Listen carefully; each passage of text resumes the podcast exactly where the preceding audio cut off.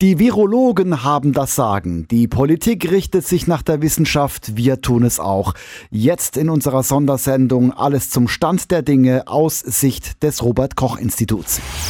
Radio Regenbogen. Corona aktuell. Ich bin Stefan Gebert. Hallo. Wenn der Leiter des Robert Koch Instituts Lothar Wieler seinen Fernsehauftritt hat, dann schauen alle gebannt zu. Wir gehen davon aus, dass er das Wissen der Virologen für uns zusammenträgt und die Lage ungeschönt darstellt. Und Wieler hat heute klargestellt, es bleibt noch viele Wochen bei den drei Säulen der Corona-Bekämpfung. Säule 1 Erkrankte Menschen isolieren und Kontaktpersonen testen.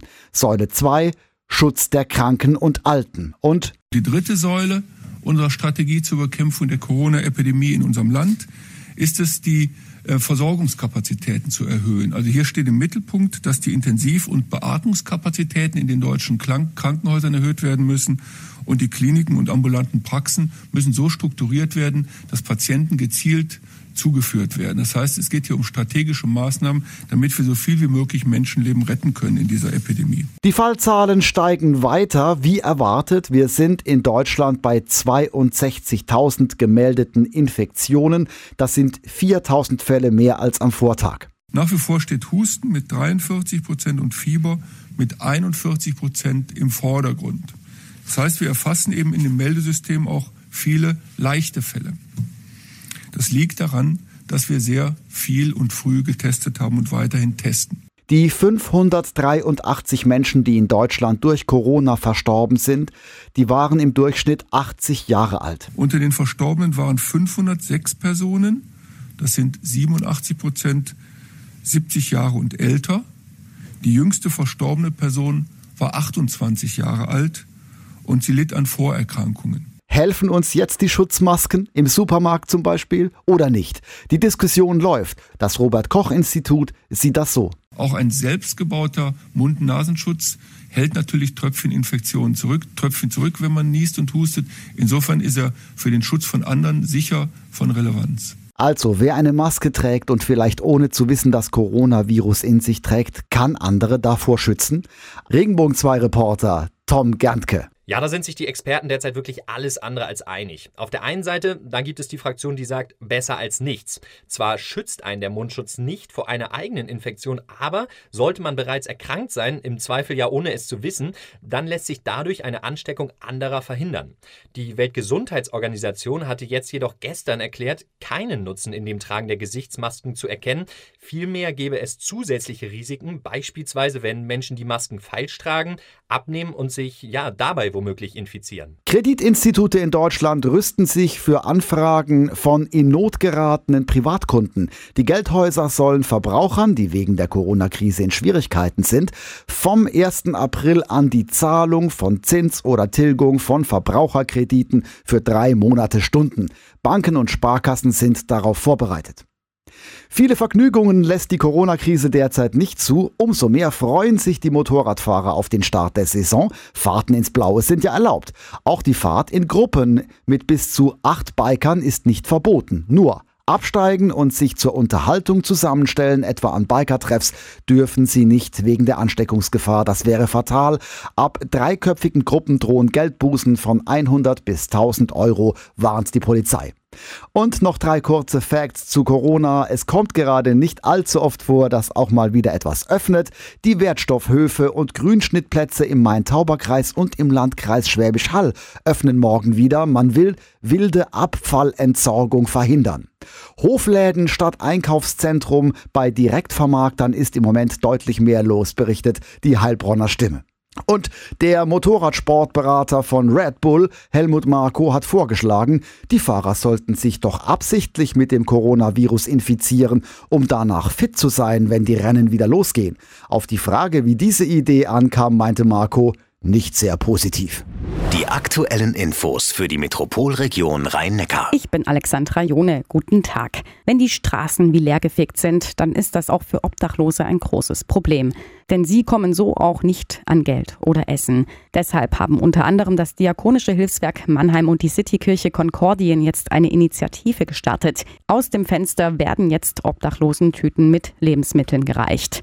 Frauke Kühnel, Pressesprecherin Diakonisches Werk Mannheim. Einem Wohnungslosen nutzt jetzt eine Stange Sellerie oder ein Kopfsalat relativ wenig. Da brauchen wir Lebensmittel wie beispielsweise Kekse oder Lebensmittel, die verschlossen sind, die wirklich auch von diesen Menschen sinnvoll genutzt werden können. Das Angebot richtet sich an die Bedürftigen, die auch sonst hier mit Essen versorgt werden. Aber auch ältere und kranke Menschen bekommen hier Hilfe, denn sie können nicht ohne weiteres mehrere Supermärkte abklappern, bis sie das bekommen, was sie brauchen. Die Frage nach Hygieneartikeln ist tatsächlich drängender, als wir selbst es auch bisher eingeschätzt haben.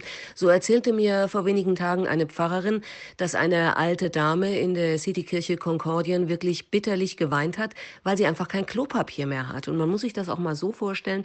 Ältere Menschen, die schaffen es vielleicht gerade zum Laden an der nächsten Ecke und sind darauf angewiesen, was dort noch im Angebot ist. Von daher werden wir auch versuchen, ähm, was Hygieneartikel angeht, Abhilfe zu schaffen. Alle Infos dazu sowie einen telefonischen Kontakt für ältere und hilfsbedürftige Menschen und alles zur aktuellen Corona-Lage finden Sie jederzeit bei uns auf regenbogen.de.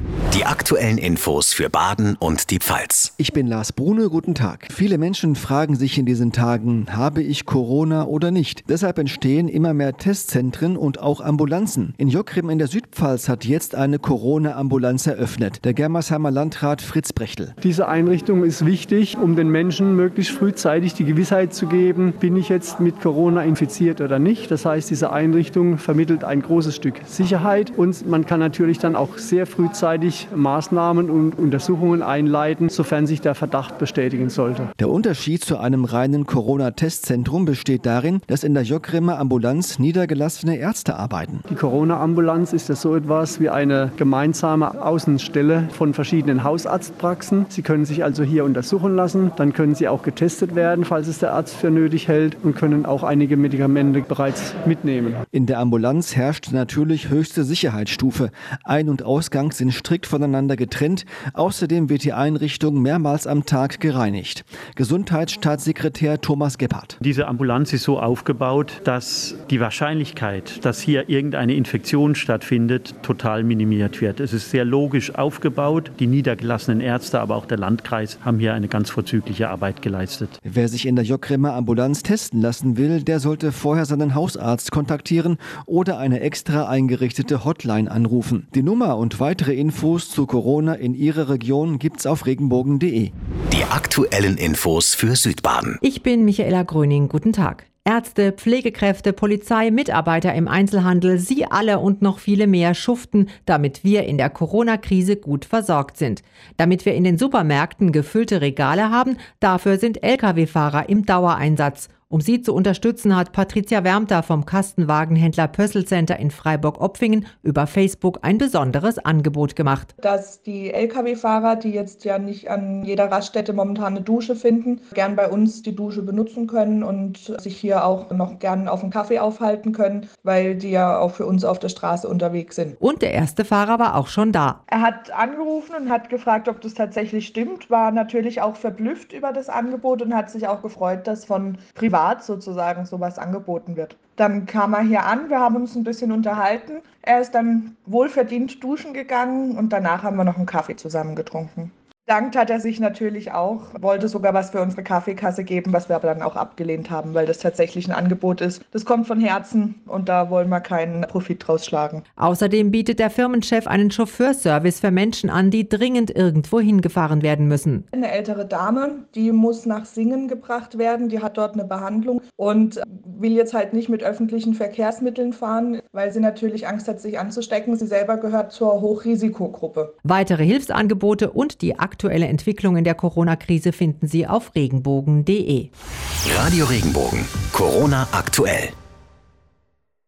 Wenn dir der Podcast gefallen hat, bewerte ihn bitte auf iTunes und schreib vielleicht einen Kommentar. Das hilft uns sichtbarer zu sein und den Podcast bekannter zu machen. Dankeschön.